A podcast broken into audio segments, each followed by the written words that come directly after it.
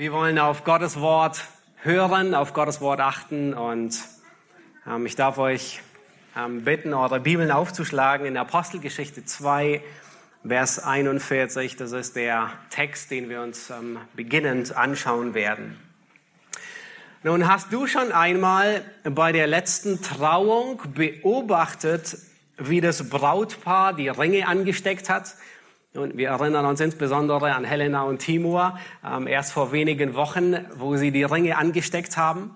Aber ich meine weniger die zittrigen Hände, wenn dann der Ring über den Ringfinger gestülpt wird, sondern hast du schon mal das Gesicht beobachtet? Vielleicht erinnerst du dich damals, als du geheiratet hast. Das Gesicht, es sprudelt über voller Freude, voller Erwartung und voller Glück. Der Moment, wo man den Ehe- oder den Verlobungsring ansteckt, ist in der Tat einer der besondersten Momente. Und ich kann mich auch sehr gut erinnern, als ich Esther den Verlobungsring auf der Brücke in Heidelberg angesteckt habe am 29. November. Ich kann mich sehr gut erinnern, ja, wie, wie die Zeit war. Es war ein besonderer Moment. Es war Samstag und äh, wir fuhren dann zurück ähm, zu, am Abend äh, zur Jugendstunde. Ähm, es war ganz normale Jugendstunde und ähm, ich habe diesen Ring, es war ein anderer, war der Verlobungsring, ganz voller Stolz und Freude getragen. Ich habe ihn die ganze Zeit angesehen, weil es mich erinnert hat, wir gehören zusammen.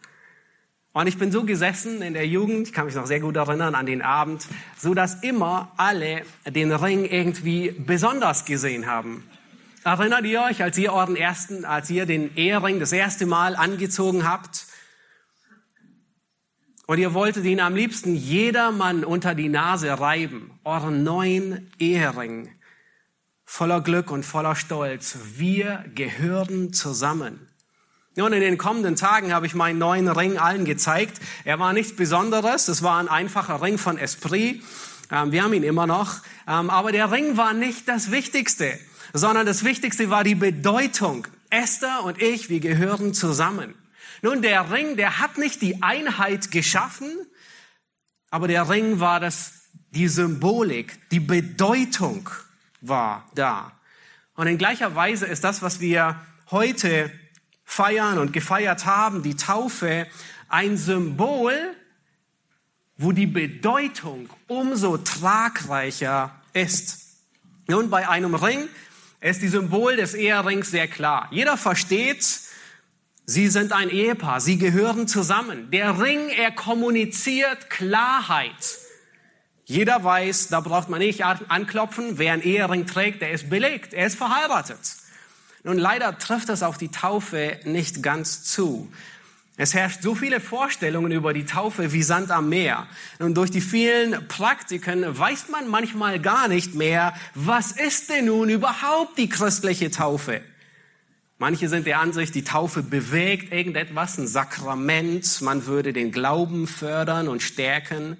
Allein schon bei der Frage, wer soll getauft werden, gibt es die unterschiedlichsten ähm, Aussagen. Im dritten Jahrhundert begann man Kinder zu taufen nach der Geburt, damit sie ihr Heil durch die Erbsünde nicht gefährden.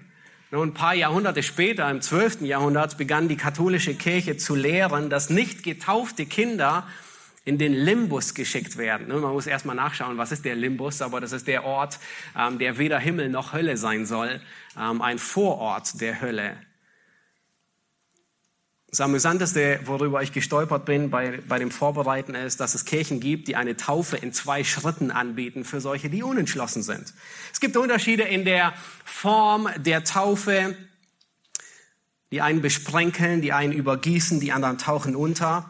Aber was wir heute tun wollen, ist, wir wollen durch das Neue Testament durchgehen, beginnen in Apostelgeschichte 2, aber sehr viele Stellen, vor allem auch aus der Apostelgeschichte. Und wir wollen feststellen, was ist die Taufe? Wir sind uns bewusst, dass es Kirchengeschichte und Tradition gibt, aber die Tradition, sie steht nicht über der Schrift. Und die Tradition, sie lag auch nicht immer richtig besonders in Bezug auf die Reihenfolge und die Bedeutung der Taufe. Und diese beiden Aspekte wollen wir uns heute insbesondere ansehen. Die Reihenfolge und die Bedeutung der Taufe. Und lasst uns Apostelgeschichte 2 lesen, Vers 41. Dort heißt es, Theo hat ihn schon vorher, vorher durchgelesen, dort heißt es, diejenigen, die bereitwillig sein Wort annahmen, ließen sich taufen und es wurden an jedem Tag etwa zwei, äh, 3000 Seelen hinzugetan. Nun, keine Sorge, diese 3000 Seelen, die wir jetzt schon zum zweiten Mal heute, heute Nachmittag lesen, ähm, das ist nicht irgendwie die magische Zahl, das ist nicht das Ziel, wofür wir beten, das ist nicht das Ziel, nachdem wir ähm, äh, Räumlichkeiten, neue Gebäude suchen. Nein, ähm, das ist schlichtweg. 3000 sind an dem Tag zum Glauben gekommen. Nun, die Errettung sehen wir im Neuen Testament, sie ist eng mit der Taufe verknüpft und die Taufe mit der Errettung. Und zwar die Taufe, die ist so sehr mit der Errettung verknüpft, dass im Missionsbefehl überhaupt nicht von Errettung gesprochen wird. Das ist überraschend, nicht wahr? Sondern stellvertretend wird nur von der Taufe gesprochen. Jesus sagt, geht hin, machet Jünger alle Völker und dann sagt er hingehend, taufend, lehrend. Er erwähnt die Errettung gar nicht, weil sie so eng mit der Taufe verbunden ist. Nun, das bedeutet nicht, dass alle Menschen zwangsgetauft werden, ähm, was es durchaus gab, sondern schlichtweg, dass die Errettung der Taufe bevorgeht. Errettung und Taufe, sie gehören so eng zusammen wie die Trauung und die Eheringe. Neuen Testament finden wir eine einheitliche Praxis, was die Reihenfolge angeht. Und zwar die Reihenfolge war immer Errettung, Taufe, Gemeindemitgliedschaft. Das ist die, das ist die Reihenfolge, die wir im ganzen Neuen Testament sehen. Errettung, Taufe, Mitgliedschaft. Und schaut euch noch einmal die Reihenfolge an in Apostelgeschichte 2, Vers 41. Wer wurde getauft? Die nun das Wort bereitwillig annahmen, ließen sich taufen. Nun, die Taufe, die ist nicht die Bedingung zur Errettung, sondern die Taufe ist die Folge der Errettung. Die Taufe, sie folgt der Errettung und geht ihr nicht voraus. Und beim Bibellesen müssen wir wirklich sehr sorgfältig auf das achten, was die Schrift sagt und durchaus auch die Reihenfolge beachten. Die Errettung ist die einzige Bedingung, um getauft zu werden. Und vielleicht fragt sich die eine oder andere, wer, wer kann sich taufen lassen? Jeder, der wiedergeboren ist. Jeder, der gerettet ist. Jeder, der Vergebung der Sünden hat. Und Lukas, er gebraucht im Verlauf der Apostelgeschichte ähm, viele Metaphern, mit denen er die Errettung beschreibt. In, in unserem Text spricht er, sie nahmen das Wort bereitwillig an. Offensichtlich gab es eine ganze Menge anderer, die das Wort nicht bereitwillig angenommen haben, die alle zugehört haben. Nun, welches Wort haben die Gläubigen, die sich hier taufen lassen, angenommen? Nun, das Wort von Petrus. Es ist Pfingsten Gott hat den Heiligen Geist ausgegossen, Apostelgeschichte 2. Petrus, er predigt das Evangelium und Petrus, er zeigt denen, die zuhören, auf, dass sie Sünder sind. Sie sind Sünder. Sie haben sogar den Messias getötet. Und dann richtet er sich an seine Zuhörer und sagt in Vers 23, diesen, der nach Gottes festgesetztem Ratschluss und Vorsehung dahingegeben worden war, habt ihr genommen und durch die Hände der Gesetzlosen ans Kreuz geschlagen und getötet. Und dann beweist Petrus in seiner Predigt, und er zitiert viele alttestamentliche Stellen aus den Psalmen, und dann beweist er, dass Jesus der Messias ist. Und dass sogar in den Psalmen vorausgesagt wird, dass der Messias sterben wird. Das hatten sie nicht wirklich auf dem Schirm. Sie dachten, sie erwarteten, der Messias würde sie von den Römern befreien. Niemand dachte, dass der Messias stirbt. Und dann sagt Petrus, Gott hat ihn auferweckt und wir sind Zeugen. Und, David, äh, und äh, Paul, äh, Petrus, er zitiert David.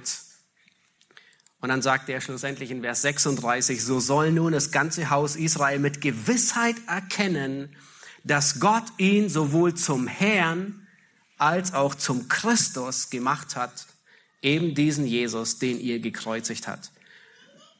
Nun, die Zuhörer, sie hören zu und sie merken, wir haben ein Problem. Sie sind sich bewusst, wenn dieser Messias der Herr und Retter ist, wenn das der Christus ist, dann haben wir ein ziemlich großes Problem. Und zwar erstens haben wir ihn kreuzigen lassen. Und zweitens werden wir durch alle Opfer unsere Schuld nicht los. Und nun kommt der Wendepunkt. Und Lukas beschreibt ihn in Vers 37. Schaut euch das an. Er sagt, als sie aber das hörten, da drang es ihnen durchs Herz und sie sprachen zu Petrus und zu den übrigen, was sollen wir tun, ihr Männer und Brüder? Nun, Gottes Geist, der wirkt an ihnen und überführt sie. Genau wie bei Lydia in Apostelgeschichte 16. Dort beschreibt ebenfalls Lukas es auf eine andere Art und Weise. Hier sagt er, es drang ihnen durchs Herz. In Apostelgeschichte 16 sagt Lukas, der Herr tat ihr das Herz auf. Nun, es gibt eine unsichtbare Komponente in der Errettung. Der Heilige Geist wirkt am Herzen des Sünders. Und das ist der Unterschied zwischen hören, sich umdrehen und weglaufen und zwischen hören und Buße tun. So viele Menschen hören die Botschaft, und sie ignorieren sie. Das Evangelium lässt sie kalt wie ein Eiszapfen. Es verändert sich nicht. Nun, wenn du gläubig bist, dann weißt du, wovon ich rede. Wie lange hast du die Botschaft des Evangeliums gehört und ignoriert? Du hast das Evangelium zur Kenntnis genommen, so wie man Schlagzeilen zur Kenntnis nimmt. Aber es hat dich kalt gelassen. Nichts hat sich verändert. Du hast vielleicht Gott nicht bewusst abgelehnt, aber du hattest auch keine wirkliche innige Beziehung zu Christus. Und dann hörst du auf einmal die Botschaft, wie wir es gerade in den Zeugnissen gehört haben. Es ist die alte Botschaft, die auf einmal das Herz zertrümmert. Und Gott wirkt durch sein Wort und durch seinen Geist in deinem Herzen. Er durchdringt dein Herz. Er tut dein Herz auf. Sein Wort und sein Geist, sie durchdringen Mark und Bein. Sein Wort und sein Geist, sie sind wie ein Hammer, der dein steinernes Herz zertrümmert.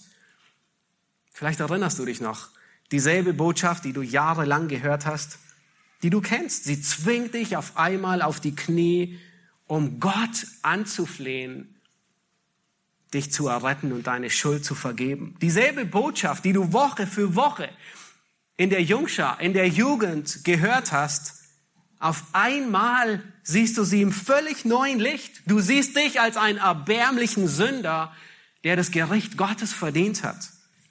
Dieselben Verse, die du in der Sonntagsschule gelernt hast, auswendig gelernt hast, die dir nie etwas zu sagen hatten, außer dass du Punkte bekommen wolltest für Süßigkeiten, Dieselben Verse erschüttern dich durch Mark und Bein und gleichzeitig geben sie dir Hoffnung in Christus. Sie geben dir Gewissheit, dass Gott seinen Sohn in die Welt sandte, um dich zu erretten. Dieselben Antworten, die du abends bei der Familienandacht einfach so über die Lippen gerutscht sind, sie geben dir Trost und Zuversicht, dass jeder, der an Christus glaubt, nicht verloren geht, sondern ewiges Leben hat. Es sind nicht deine Werke, die dich retten, sondern es ist Christus. Sein stellvertretender Gehorsam wird dir zugerechnet. Und wenn du gläubig bist, nun, dann hat Gott dein Herz zerbrochen und zertrümmert. Er hat dein Herz geöffnet für das Evangelium.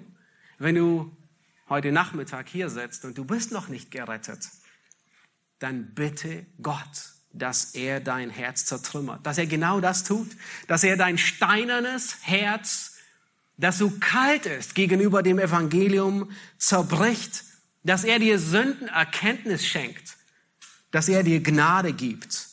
Und genau das haben die Menschen hier, von denen wir an Pfingsten gelesen haben bei Petrus, erfahren. Sie haben ihre Hoffnungslosigkeit, ihre Sinnlosigkeit und ihre Hilflosigkeit gewandt und sie wandten sich an Petrus, was sollen wir tun?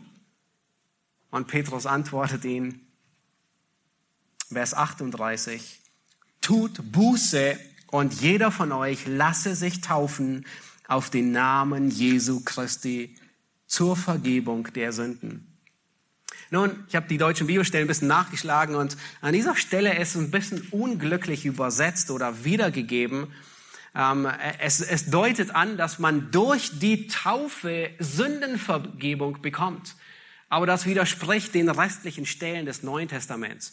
Ja, Petrus, er predigt ein Kapitel später, in Kapitel 3, und er sagt dort noch einmal, tut Buße, bekehrt euch, dass eure Sünden ausgetilgt werden. Ja, also nicht durch die Taufe, sondern besser übersetzt wäre es zu sagen, tut Buße und jeder lasse sich taufen auf den Namen Jesu Christi aufgrund, weil ihr Vergebung der Sünden empfangen habt. Das griechische Wort eis hier wird besser mit aufgrund oder ähm, äh, wiedergegeben. Nun, die Taufe ist die angemessene Antwort auf die Vergebung. Die Taufe ist nicht das Mittel, durch das man Vergebung bekommt. Mit der Taufe haben diese 3000 Menschen Gläubigen zum Ausdruck gebracht, dass sie an Jesus glauben, der ihre Schuld vergeben hat. Nun, auf der Beliebtheitsskala sind sie nicht empor ähm, geschossen. Ganz und gar nicht. Diese 3000 Menschen, die zum Glauben kamen, Sie gingen eher nach unten. Es war verpönt, an diesen Jesus zu glauben, den die Juden umgebracht haben. Nun, sie erwarteten Demütigung, sie erwarteten Verspottung, sie riskierten, aus der Synagoge und dem Tempeldienst ausgeschlossen zu werden. Sie riskierten, geächtet zu werden, wie Aussätzige behandelt zu werden.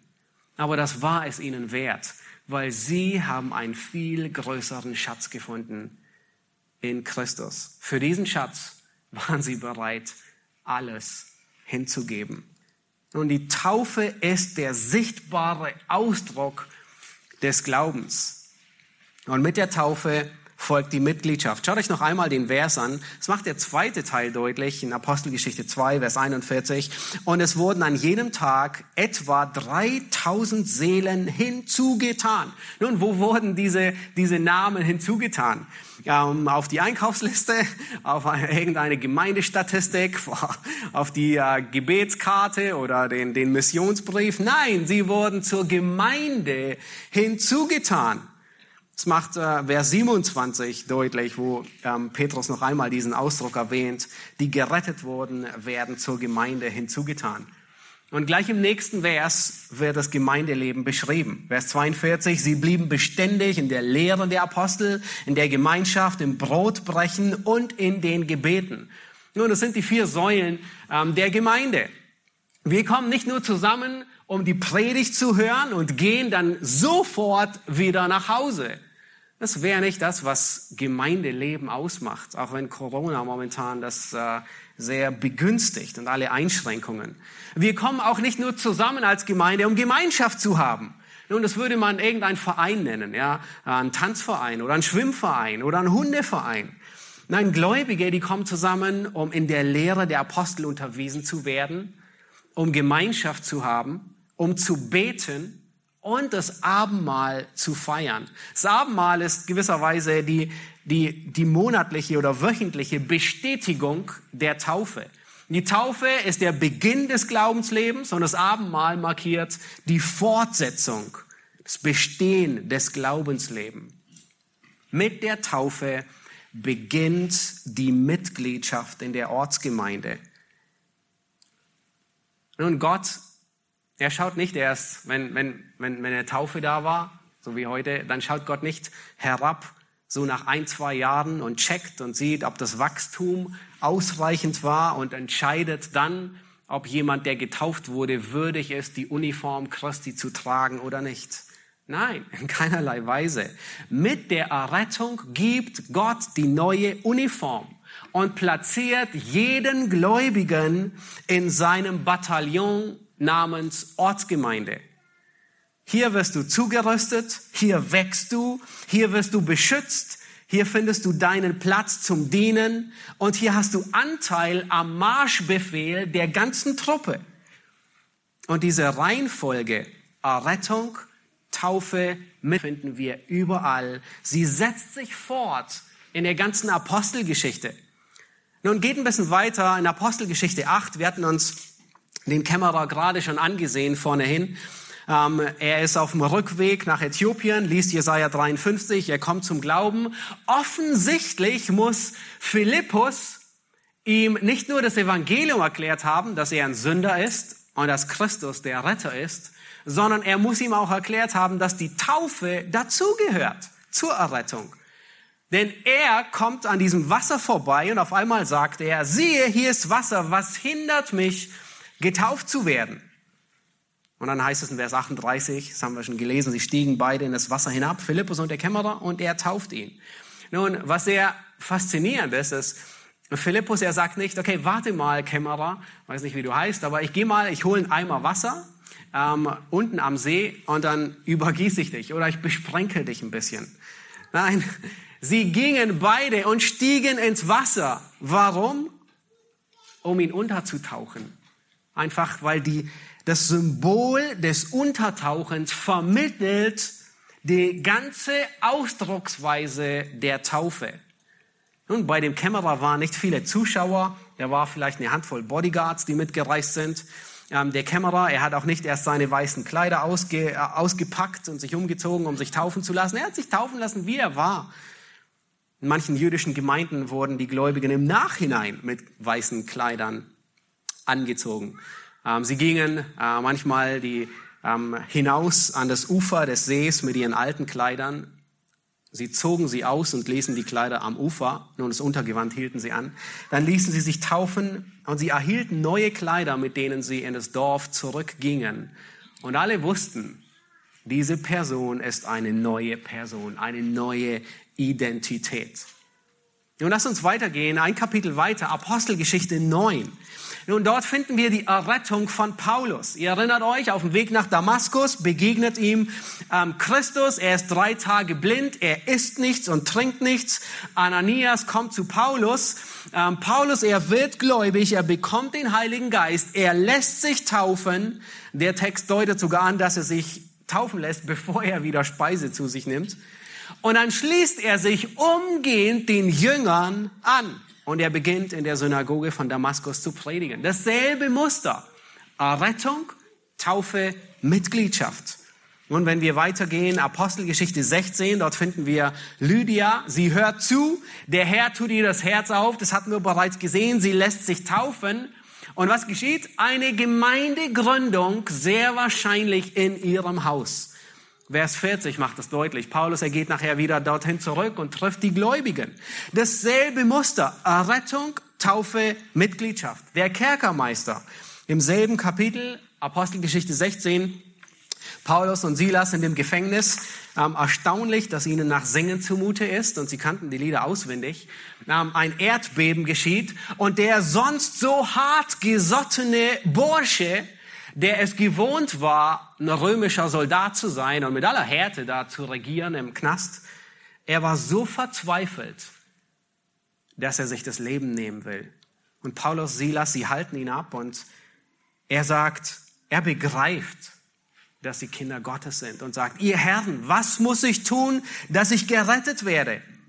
Sie aber sprachen, glaube an den Herrn Jesus, so wirst du gerettet werden, du und dein Haus. Dasselbe Muster. Er hört das Wort, er kommt zum Glauben und lässt sich taufen. Nun, es wird nicht explizit erwähnt, dass er sich anschließt der Gemeinde, aber sehr wahrscheinlich der Gemeindegründung im Haus von Lydia. Nun gehen wir paar, zwei Kapitel weiter. Apostelgeschichte 19, die Johannesjünger. Nun, was hier geschieht, ist, hier ist eine Panne. In Ephesus wird diese Reihenfolge übersprungen. Taufe, äh, Errettung, Taufe, Mitgliedschaft. Wir haben hier getaufte Jünger, die sich zur Gemeinde dazuzählen, aber nicht gerettet sind. Ein Schritt ist übersprungen. Und Paulus, er, er merkt, da stimmt irgendwas nicht mit denen. Und er, er nagelt sie fest und legt den Finger in die Wunde und sagt, habt ihr den Heiligen Geist bekommen, als ihr gläubig wurdet? In anderen Worten, seid ihr überhaupt wiedergeboren? Also er stellt tatsächlich die Frage, ist legitim, jemanden zu fragen, bist du wiedergeboren? Und sie sagt, nein, wir wussten noch nicht einmal, dass der Heilige Geist gekommen ist. Und dann stellt sich heraus, dass sie gar nicht auf den Glauben an Christus getauft sind. Nun, Paulus, und das ist so wichtig zu beobachten, er lässt diesen Missstand nicht einfach so stehen, sondern er geht zu dem Prinzip Errettung, Taufe, Mitgliedschaft. Und er bringt ihnen bei, er predigt ihnen und sagt, ihr müsst an Christus glauben. Und sie kommen zum Glauben, sie werden getauft und sie schließen sich der Gemeinde an. Simon, der Zauberer, ein weiteres Beispiel in der Apostelgeschichte, auch dasselbe Problem. Da wird jemand getauft, der ist gar nicht gerettet. Simon, der Zauberer. Nun, selbst die Apostel hatten offensichtlich keinen Detektor für Wiedergeburt. Auch sie waren angewiesen zu beurteilen anhand der Früchte und des Bekenntnisses. Und deswegen taufen sie auch auf das Bekenntnis. Und hier finden wir ein anderes Muster. Hier finden wir das Muster nicht gerettet, Taufe und Mitgliedschaft. Vers 13 sagt nämlich, er hielt sich beständig zu Philippus und zu den Jüngern. Nun, und das ist gut so, weil im Gemeindeleben ist sichtbar geworden, dass Simon überhaupt nicht gläubig war. Und er wurde ausgeschlossen. Paulus, Petrus, er sagt zu ihm in Vers 20, Kapitel 8, Vers 20, dein Geld fahre mit dir ins Verderben. Und dann sagt er Vers 21, du hast weder Anteil noch Erbe an diesem Wort, dein Herz ist nicht aufrichtig, tue Buße über diese Bosheit und bitte Gott, dir die Tücke deines Herzens zu vergeben. Nun, die Reihenfolge ist tatsächlich entscheidend, die wir im Neuen Testament sehen. Errettung, Taufe, Mitgliedschaft. Und überall, wo von dieser Reihenfolge abgewichen wird, schleichen sich Probleme ein. Wie in Ephesus bei den Johannesjüngern, wie in Apostelgeschichte 8 mit Simon. Und wenn man das Problem nicht an der Wurzel packt, bei der Errettung, nun, dann schleichen sich noch mehr Probleme ein. Und genau das geschah in der Kirchengeschichte, besonders durch die, durch die Kindertaufe. Nun, wie kam es dazu, dass im dritten und vierten Jahrhundert mit der Kindertaufe begonnen wurden? Die Apostel, die haben es nicht praktiziert. Es gab zwei Gründe, die die Kindertaufe gefördert hat. Das eine war die Erbsünde.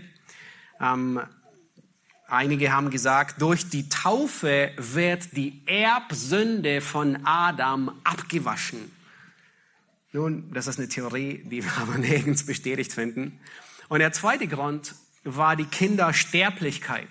Nun, auf dem vierten Konzil von Karthago im Jahre 418 da wurde ja, tatsächlich beschlossen und den christlichen Eltern die Taufe ihrer Kinder gleich nach der Geburt empfohlen, und zwar, um sie der Gefahr der Verdammnis zu entreißen, die ihnen droht, falls sie ungetauft sterben. Nun, das waren zwei Gründe, die zu der Kindertaufe in der Kirchengeschichte geführt haben, die Erbsünde abzuwaschen oder diese Idee und die Kindersterblichkeit. Und die Reihenfolge wurde umgedreht und auf den Kopf gestellt. Und das ist das größte Desaster. Die Reihenfolge war nun Taufe, Mitgliedschaft und hoffentlich dann möglicherweise Errettung. Die Taufe, die sollte ein Sprungbrett für die Errettung werden. Nun, was dann geschah ist, die Kirchen, die wurden gefüllt mit Menschen, die nicht gerettet waren. Menschen, die nicht wiedergeboren waren. Menschen, die den Heiligen Geist nicht hatten. Und die Reformation, die hat viel geändert.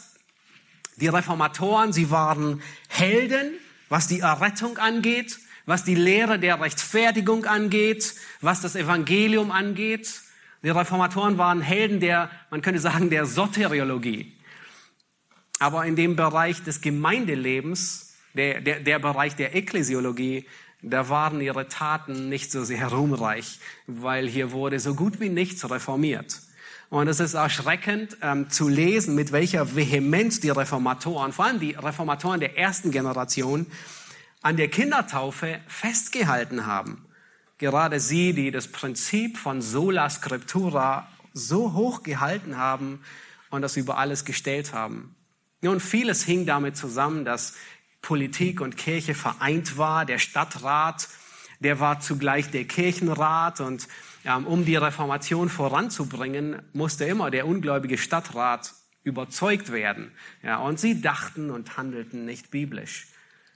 Nun, während und kurz nach der Reformation gab es zwei Bewegungen, die mit der Kindertaufe geendet haben oder ein Bruch da war. Das eine, die eine Gruppe waren die Täufer oder Wiedertäufer genannt. Ähm, manchmal auch Anabaptisten, vielleicht habt ihr den Begriff schon gehört. Ähm, von ihnen stammen die Mennoniten, die Amish und die Hutterer ab. Und die zweite Gruppe, die war ein bisschen später dran, 1600 begann diese Bewegung der Baptisten. Sie haben auch damit geendet, mit der Kindertaufe weiterzufahren und haben tatsächlich die Glaubenstaufe wieder eingeführt, die sie in der Schrift erkannt haben. Nun, die Wiedertäufer, das ist sehr, sehr spannend in der Kirchengeschichte zu beobachten. Es entstand inmitten der Zürcher Reformation 1524 mit Zwingli, Ulrich Zwingli. Ähm, sie kämpften Seite an Seite es war Gräbel und Felix Manz und äh, Balthasar Hubmeier. Und äh, sie hielten daran fest, dass, was wir in der Schrift sehen, dass die Taufe aufgrund des Glaubens geschieht. Sie erhielten ein Lehr- und Versammlungsverbot vom Stadtrat. Zwingli war die Taufe nicht so wichtig und der distanzierte sich mehr aus politischen Gründen von den Täufern, weil sie, sie, sie waren der Ansicht, dass Staat und Kirche getrennt sein müssten wovon wir auch überzeugt sind. Und er befürchtete, dass durch ihren Einfluss die Reformation in Zürich scheitern könnte. Und äh, es war dann schlussendlich war es ein Ereignis, das so ähm, herauskatapultiert wurde und wie ein Vulkan gesprengt hat. Grebels Frau hat einen Sohn zur Welt gebracht im Herbst. Und äh, die Situation, die war sehr angespannt. Alle warteten in Zürich, der ganze Stadtrat, die ganze Stadt, die ganze Kirche. Nun, er lehrte die Erwachsenentaufe und alle warteten nun drauf, nun wird er seinen Sohn taufen oder wird er ihn nicht taufen? Und die Spannung war zum Hören und zum Fühlen nahe. Und er ließ ihn nicht taufen. Und ihnen folgten mehrere Eltern, und dann begann der Stadtrat von Zürich richtig sauer zu werden und sie erließen am 11. August 24 einen Befehl, alle Kinder in Zürich taufen zu lassen. War ich überrascht, das zu lesen. Und dann schrieben sie, ist tatsächlich so, alle Kindertaufverweigerer wurden aufgefordert, ihre neugeborenen Kinder unverzüglich taufen zu lassen. Und wer dieser Aufforderung nicht innerhalb von acht Tagen nachkäme, wurde des Landes verwiesen. Nun, sie sind dann weggezogen irgendwo in die Berge von Zürich. Zwei Jahre später, anderthalb Jahre später, verlor der Stadtrat von Zürich die ganze Geduld mit denen, die die Erwachsenen und Glaubenstaufe gelehrt haben. Und sie verordneten, dass alle Wiedertäufer ertränkt werden. Und es ist traurig festzustellen, dass es damals schon in der Kirchengeschichte heftigste Grabenkämpfe innerhalb der eigenen christlichen Front gab. Und dann stellen wir fest, dass heute leider nicht anders. Und glücklicherweise ertränkt der eine den anderen nicht. Aber die Wiedertäufer, sie wurden aus ihrem eigenen Lager, aus der Reformation heftigst verfolgt. Sie wurden ertränkt, sie wurden auf dem Scheiterhaufen verbrannt und die Männer wurden auf habsburgische Galeeren verbannt, wo sie meistens den Rest ihres Lebens verbrachten. Und fast alle Reformatoren der ersten Generation hielten so fest an der Kindertaufe. Heinrich Bullinger, er sagt, warum soll ihnen, also er, er spricht von den Kindern, das Zeichen des Bundes nicht gegeben werden? Warum sollen sie nicht durch die heilige Taufe eingeweiht werden, wenn sie doch Eigentum und in der Kirche sind? Und dann schreibt er weiter, wir verwerfen auch alle anderen Lehren der Wiedertäufer. Und Die, die Kindertaufe war, man kann sagen, der heilige Gral, der nicht angetastet werden durfte damals. Das Thema wurde nicht angefasst. Und wer es angefasst hat, der zog den Zorn der Gläubigen auf sich. Das trat insbesondere auch für, leider für Calvin zu, für Luther, für Melanchthon. Luther erkannte diese ganzen Debatten und ähm, er kannte die Einwände und er antwortet, traurigerweise musste ich feststellen, ohne jegliche biblische Grundlage. Ähm, einer der Einwände, ähm, den, den, der gebracht wurde, war, Kinder wissen nichts von ihrer Taufe. Und Luther, er antwortet, das ist ein windig fauler Grund. Denn wir kennen viele Dinge, die wir nicht bewusst erlebt haben und müssen sie doch vertrauend wahr sein lassen. Nun, das stimmt schon im Allgemeinen zu, dass wir viele Dinge nicht verstehen, aber er, wandte es auf die Kindertaufe an. Und wir sehen, dass Luther hat seine Sichtweise darüber sehr häufig geändert. Ja, es macht deutlich, dass er nicht wirklich sattelfest darin war. Auf den Einwand, Kinder, Säuglinge, die getauft werden, sie können nicht glauben, erwidert, äh, erwidert Luther, doch, Sie können es und er beruft sich auf die Art und Weise, wie Jesus die Kinder als Vorbild des Glaubens hinstellte.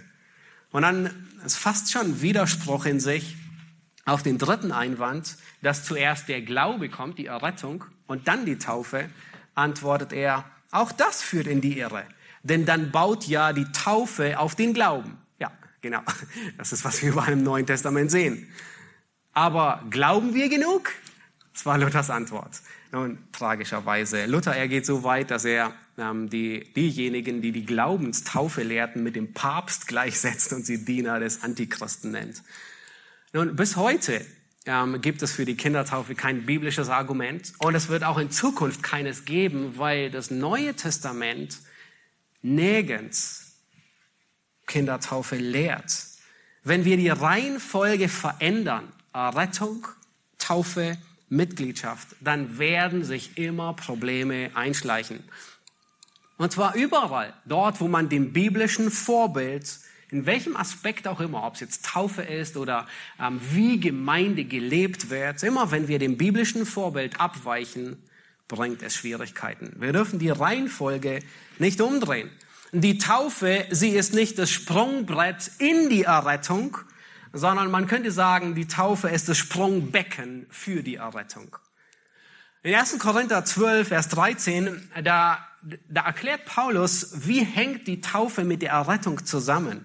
Und Paulus, er verwendet dieselbe Analogie für die Wassertaufe wie für die Geistestaufe, die Wiedergeburt. Und er sagt, die Wassertaufe, sie ähm, die Wassertaufe, durch die Wassertaufe wird der Gläubige in die sichtbare Gemeinde hinzugefügt und es deutet auf die Geistestaufe hin, wo jemand der unsichtbaren Gemeinde hinzugefügt wird.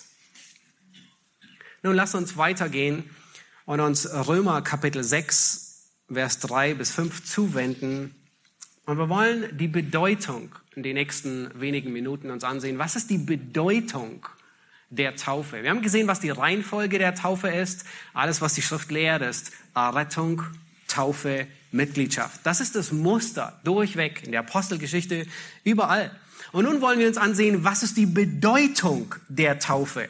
Schaut euch Römer Kapitel 6, Vers 3 bis 5 an, wo Paulus davon spricht. Er sagt, oder wisst ihr nicht, dass wir alle die wir in Christus Jesus hineingetauft sind, in seinen Tod hineingetauft sind. Wir sind also mit ihm begraben worden durch die Taufe in den Tod, damit gleich wie Christus durch die Herrlichkeit des Vaters aus den Toten auferweckt worden ist, so auch wir in einem neuen Leben wandeln. Denn wenn wir mit ihm eins gemacht und ihm gleich geworden sind in seinem Tod, so werden wir ihm auch in der Auferstehung gleich sein. Nun, jemand, der mit dem Christentum nichts am Hut hat, der kann berechtigt die Frage stellen, was macht ihr da mit der Taufe? Was soll das bedeuten, einen Menschen unterzutauchen? Nein, wir wollen ihn nicht ertränken. Wir wollen auch nicht feststellen, wie lange er die Luft anhalten kann, sondern es ist eine Symbolik die sichtbar macht, was bereits geschehen ist im Inneren. Die Taufe, sie symbolisiert die Einheit mit Christus. Die Taufe ist eine symbolische Handlung, nicht mehr und nicht weniger. Sie bewegt nicht die Errettung, sondern sie bezeugt die Errettung. Sie ist nicht heilsnotwendig, aber sie ist auch nicht optional. Taufe, sie ist eine symbolische Handlung, die Jesus von jedem erwartet, der gläubig ist. Jesus befiehlt es. Es ist eine Aufforderung, ein öffentliches Zeugnis abzulegen, mit wem ich mich identifiziere. Das Einssein mit Christus.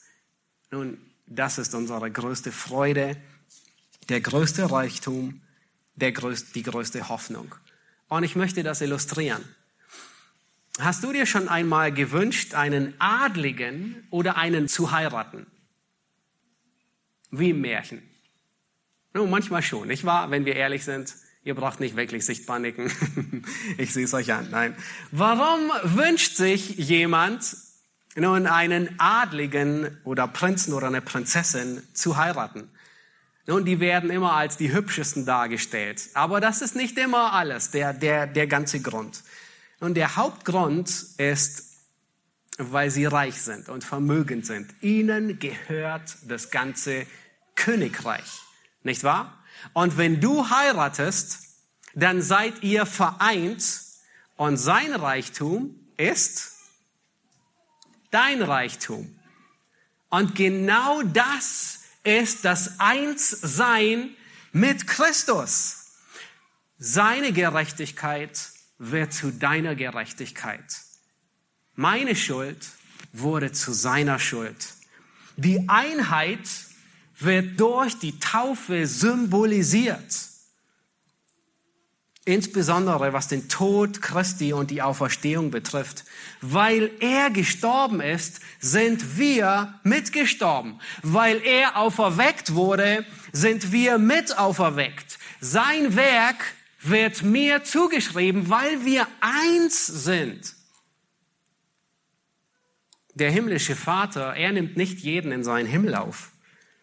Der einzige Grund, warum er jemanden aufnimmt, ist, wenn jemand in Christus ist, vereint ist mit Christus. So wie ein König eine Bettlerin niemals in den Palast aufnehmen würde. Aber wenn sie die Frau seines Sohnes wird, nun, dann wird sie aufgenommen und sie bekommt die ganze, sie wird zu Hause willkommen geheißen. Der Grund, warum Gott uns als seine Kinder annimmt, ist nicht, weil wir zwar Bettler sind, die aber eigentlich ganz hübsch und ganz fleißig sind. Nein, all die guten Werke, sie machen uns vor Gott nicht annehmbar. Sie bringen uns nicht in den Himmel. Der Einzige, der uns in den Himmelspalast bringt, ist Christus. Und zwar das Einssein mit ihm. Nun, wenn du jemanden heiratest und er hat einen riesigen Schuldenberg, was tust du? Du heiratest diesen Schuldenberg mit. Und genau das tat Christus. Wenn du jemanden heiratest, dem alle Ländereien gehören, der das größte Vermögen hat, der die größte Ehre besitzt, der herrlichste Prinz, den es je gab, dann hast du Anteil an seinem Gut, nicht wahr? Und genau das ist unser Zustand. Die Taufe und das Abendmahl, sie sind Kennzeichen, dass wir eins sind mit Christus. Das ist der Grund, warum wir uns mit Christus identifizieren. Er ist alles. Er ist unsere Freude. Er ist unser Ruhm. Sehr zutreffend haben die Liederdichter die erste Strophe komponiert und ich freue mich besonders, dass wir das Lied nachher singen, wo Gettys sagen, in Christus. Und sie beschreiben genau diese Einheit. In Christus ist mein ganzer Halt. Er ist mein Licht, mein Heil, mein Lied. Der Eckstein und der feste Grund. Sicherer Halt in Sturm und Wind. Erinnerst du dich an den Moment, als du das erste Mal deinen Verlobungsring oder deinen Ehering angesteckt hast? Die Freude, zu deinem Ehepartner zu gehören, mit ihm vereint zu sein. Wir sind jetzt eins. Und du hast jedem Menschen deinen Ring unter die Nase gehalten. Voller Stolz hast du immer auffällig den Ring getragen, so dass alle ihn sehen. Und er ist nicht zu übersehen. Immer sichtbar platziert. Nun, das ist die Symbolik hinter der Taufe und dem Abendmahl. Wir sind vereint mit Christus. Wir gehören zu ihm. Nun Frage, wer würde, wer würde sich eines so herrlichen Prinzen schämen? Wer würde es ignorieren, nicht zu ihm zu gehören, mit ihm identifiziert zu werden? Dieser Schatz, er ist so kostbar, dass Gott uns befähigt, alles herzugeben, um Christus zu haben, weil er unser Schatz ist. Wer sich seiner schämt, dessen wird sich er schämen, wenn er wiederkommen wird in seiner Herrlichkeit. Dieses Einssein mit Christus, das ist so kostbar. Und das Neue Testament macht es an so vielen Stellen deutlich. In Epheser 1, Vers 7, da sagt Paulus, in ihm haben wir die Erlösung. Epheser 1, Vers 11, in ihm haben wir ein Erbteil. Epheser 2, Vers 6, Gott hat uns mitsitzen lassen in den himmlischen Örtern in Christus. Galater 2, Vers 27. In Christus, alle, die ähm, äh, in ihn hineingetauft sind, sie haben Christus angezogen. 2. Korinther 5, Vers 17. Ist jemand in Christus, so ist er eine neue Schöpfung. Und Johannes 15, Vers 4 bis 5 macht deutlich, dass wer in Christus ist, wer mit dem Weinstock verbunden ist, dass der viel Frucht bringen wird. Die Taufe, sie symbolisiert unser Einssein mit Christus. Sein Leben ist unser Leben. Seine Bestrafung ist unsere Bestrafung. Sein Tod ist unser Tod. Seine Auferstehung ist unsere Auferstehung. Seine Gerechtigkeit ist meine Gerechtigkeit. Seine Himmelfahrt und seine Verherrlichung ist meine Himmelfahrt und meine Verherrlichung. Was für ein Privileg, dem König der Herrlichkeit, mit ihm eins gemacht zu sein. Nun, die größten Freuden einer Hochzeit, die sind nicht zu vergleichen mit der Freude, eins gemacht zu sein mit Christus. Deswegen taufen wir auf den Namen Jesu. Das Bekenntnis und die Verpflichtung. Ich gehöre ihm mit Haut und mit Haaren. Genauso wie du damals, als du geheiratet hast, ein neues Leben begonnen hast. Und vielleicht kannst du dich noch erinnern an die ersten Tage, die ersten Wochen. Es war anders wie vorher. Auf einmal warst du nicht mehr alleine, sondern ihr wart nun zu zweit. Ihr habt alles zu zweit unternommen. Genauso hat mit der Errettung und der Taufe ein neues Leben mit Christus begonnen. Nun, mit der Taufe hört nicht alles auf, sondern mit der Taufe beginnt alles erst richtig. Es ist ähnlich wie im Eheleben. Nun, dem Ehepartner den Ring anzustecken, ist ein großartiger Moment für den Moment. Und dann geht es weiter. Mit der Errettung und mit der Taufe wird der Gläubige der Gemeinde hinzugefügt. Und in gewisser Weise kann man sagen, dass die Taufe die Immatrikulation ist, wo jemand eingeschrieben wird. Es ist nicht die Absolvierung. Man hat noch nicht abgeschlossen. Die Taufe ist wie das Einberufen ins Militär und nicht wie die Verleihung des Dienstordens. Wir sind noch nicht am Ende. Das Muster ist immer dasselbe. Errettung, Taufe, Mitgliedschaft. So ging es den ersten Gläubigen weiter. Wir hatten es schon gesehen, den Vers. Sie blieben beständig in der Lehre der Apostel, in der Gemeinschaft, im Brotbrechen und in den Gebeten. Nun, vielleicht bist du schon lange Zeit getauft. Aber wie in der Ehe auch, so kann auch zu Christus die erste Liebe verlassen werden. Und die Gemeinde in Ephesus, sie stand in dieser Gefahr, dass die Liebe erkaltet, dass sie nachlässt. Nach außen hin war alles großartig, eine tolle Gemeinde, aber ihre Liebe ist erkaltet. Und das regelmäßige Abendmahl soll genau dem vorbeugen. Es ist ein Moment, in dem wir unsere Aufmerksamkeit ungeteilt auf Christus richten. Es ist ein Moment, in dem wir uns an die Gnade Gottes erinnern. Es ist ein Moment, in dem wir uns bewusst werden, was das Einssein mit Christus bedeutet, mit dem König der Herrlichkeit. Sein Leben ist mein Leben. Wir haben Anteil an dem, weil wir eins gemacht worden sind, an seinen ganzen Gütern. Lass uns Christus dafür anbeten. Ihr dürft gerne aufstehen und wir wollen zum Schluss beten und anschließend das Lied singen, in Christus ist mein ganzer Halt. Lass uns gemeinsam beten. Herr Jesus Christus, wir danken dir für dein Wort, das du uns gibst. Herr, wir danken dir, dass wir sehen durften im Neuen Testament, wie das Muster, das du festgesetzt hast, wie es in, von Kapitel zu Kapitel der Apostelgeschichte gelebt und praktiziert wird und ein gutes Muster war. Herr, dass der Errettung die Taufe und die Gemeindemitgliedschaft folgt.